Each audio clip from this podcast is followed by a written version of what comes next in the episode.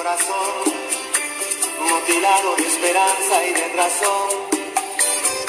Hola amigos, bienvenidos una vez más a César y el Oscar de la Fortuna Podcast y estamos jueves primero de octubre, iniciando un nuevo mes con la alegría característica. Les saluda César Mite y bueno, el día de ayer estuvimos hablando de la historia del Museo de Isabela Stewart Garner, ¿verdad? En la ciudad de Boston.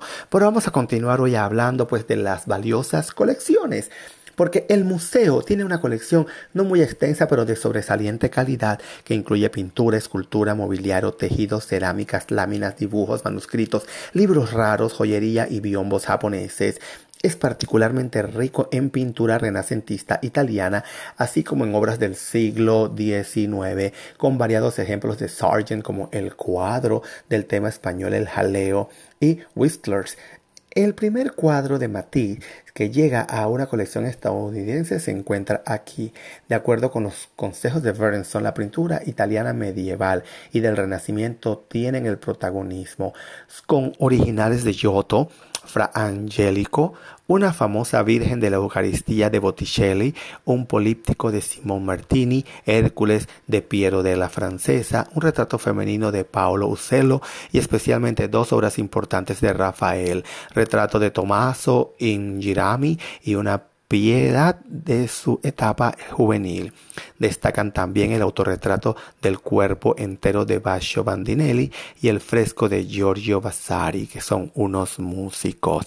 Otros artistas italianos representados son Giovanni de Paola, Carlo Crivelli, Casimotura, Francesco Pezzolino, Andrea Mantegna, Pinturicchio, Giovanni Bellini, Francesco Francia, Paris Bordon, Giovanni Battista Morroni, Tintoretto, Paolo Veronese, el gran lienzo de la coronación de Eve, Sofonisfava Anguissola y Giovanni Domenico Tiepolo. También se se exhibe Cristo entregado eh, las llaves de San Pedro de en Chocotena, también eh, del que haya otra versión sin fondo de paisaje en el Museo del Prado.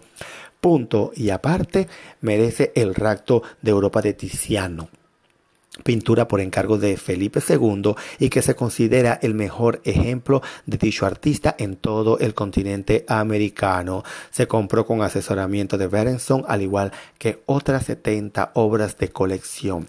También entrañan especial interés varias obras españolas como la Gran Tabla de Santa Engracia de Bartolomé Bermejo, seguramente su mejor pintura fuera de España y un San Miguel Arcángel de Pedro García de Benavarre. La colección posee asimismo un retrato de juez de cuerpo entero pintado por Zurbarán, una Virgen de la Merced del taller del mismo artista y dos ejemplos velasqueños, retrato de Felipe IV, copia del taller de Velázquez del existente en el Prado y una copia antigua y posiblemente salida también del taller del pintor del retrato de Inocencio X en busto, semejante al conservado en Londres en el Hapses House. También se conserva aquí una buena copia del famoso retrato de María Tudor de Antonio Maro, cuyo verdad original se exhibe en el Prado de Madrid. Los pintores, los pintores del centro y norte de Europa encuentran un ejemplo de fama mundial como retrato de Don Rodrigo de Almada de Durero, una pareja de retratos de Hans Holbein el Joven, eh, retrato de Thomas Howard con armadura de Rubens y un autorretrato de Rembrandt de 1629 este autor contaba con el museo con más ejemplos valiosos, pero fueron sustraídos en 1990. Tempestad en el mar de Galilea, el retrato de una pareja holandesa y un autorretrato grabado al agua fuerte. En dicho robo se perdieron también el concierto de Vermeer y el paisaje de Govert Flink. La página web del museo no incluye dichas obras en el repertorio de la colección, pero alude al robo y a las investigaciones que hoy en día se mantienen irresueltas. El arte del siglo XIX y XX cuenta con ejemplos valiosos de Manet, Degas, Matisse y un curioso retrato de Isabella Stewart en Venecia pintado por Anderson.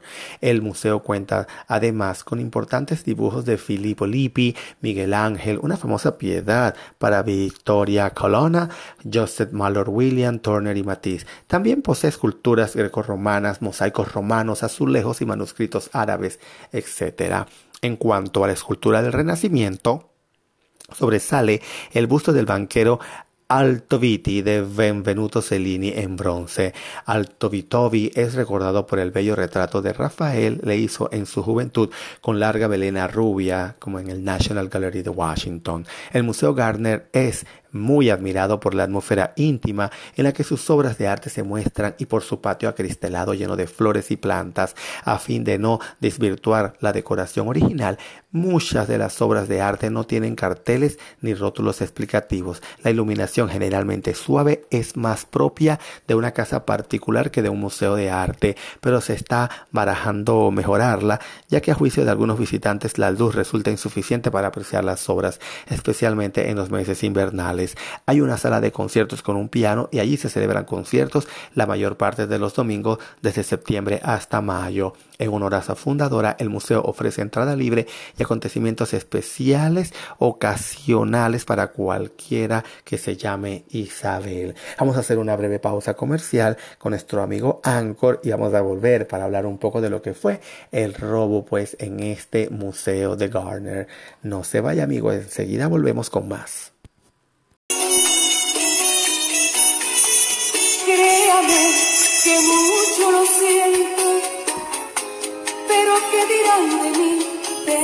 Seguimos adornando nuestro podcast del día de hoy con música de Juan Luis Guerra. Y bueno, vamos a hablar ahora de lo que fue el robo al Museo de Isabella Stewart Gardner, ¿verdad? En la ciudad de Boston. En la mañana del domingo 18 de marzo de 1990, ladrones disfrazados de policías entraron en el museo y robaron 13 obras de arte, incluyendo el cuadro de Vermeer, El concierto, y tres obras de Rembrandt, un autorretrato grabado y dos pinturas, incluyendo su única marina Tempestad en el mar de Galilea, junto con otra de Mamet, eh, Caballero en el Café Tortoni, cinco dibujos de Degas, un paisaje de Gobert Flink, un objeto francés napoleónico, eh, un remate de estandarte en forma de águila y un vaso metálico chino. Se considera el mayor robo de obra de arte en la historia de los Estados Unidos y permanece sin resolver. El museo aún muestra los marcos vacíos de estas pinturas con sus ubicaciones originales debido a estrictas prohibiciones en el testamento de Garner que dejó ordenado que la colección debía mantenerse sin cambios. Los ladrones son el tema de un documental del 2005 titulado Stolen que en una versión ligeramente diferente ha aparecido anteriormente en Court TV. En septiembre del 2004 y febrero del 2005 hubo reportajes de Variety, el Boston Herald y The Boston Globe sobre una nueva teoría sobre el robo, dado que a los principios de febrero del 2005 el FBI llevó a un tratante de arte estadounidense desde Nueva York a París para encontrarse con la Policía Nacional Francesa y seguir nuevas pistas. Varias personas implicadas en esta teoría alegaron que la mafia de Boston perpetró el robo y luego vendieron las pinturas a tratantes europeos y coleccionistas a través de un tratante relacionado con la familia mafiosa genovese. Fue arrestado en 1999 por el robo de un coche blindado, un robo que ni siquiera llegaron a intentar. En el 2001, uno de los supuestos ladrones, David Turner, fue sentenciado a 36 años mientras que a otro, Carmelo Merlino, le impusieron 47 años. A finales del año 2005, el museo contrató un nuevo director de seguridad para proteger la institución, Anthony Amore, antiguo oficial de Homeland Security que ayudó a reestructurar la seguridad en el aeropuerto Logan después de los acontecimientos del 11 de septiembre del 2001. Inmediatamente involucró a Max System y a General Electric para llevar a cabo una mejora grande y amplia del sistema de control de acceso a las instalaciones. Se han llevado a cabo otras mejoras para asegurar que los acontecimientos del 18 de marzo del 1990 no se repitan. Les cuento también que ante los nulos progresos en el esclarecimiento del robo, en junio del 2017 el museo anunció una recompensa de 10 millones de dólares para quien encontrase las obras. Pero déjenme decirle amigos que este ofrecimiento tuvo como fecha límite el 31 de diciembre de mil, del 2017. Así que bueno amigos, todavía queda ese misterio por resolver. ¿Dónde estarán todas estas piezas de incalculable valor artístico e histórico que fueron robados del Museo Isabel Stewart Gardner.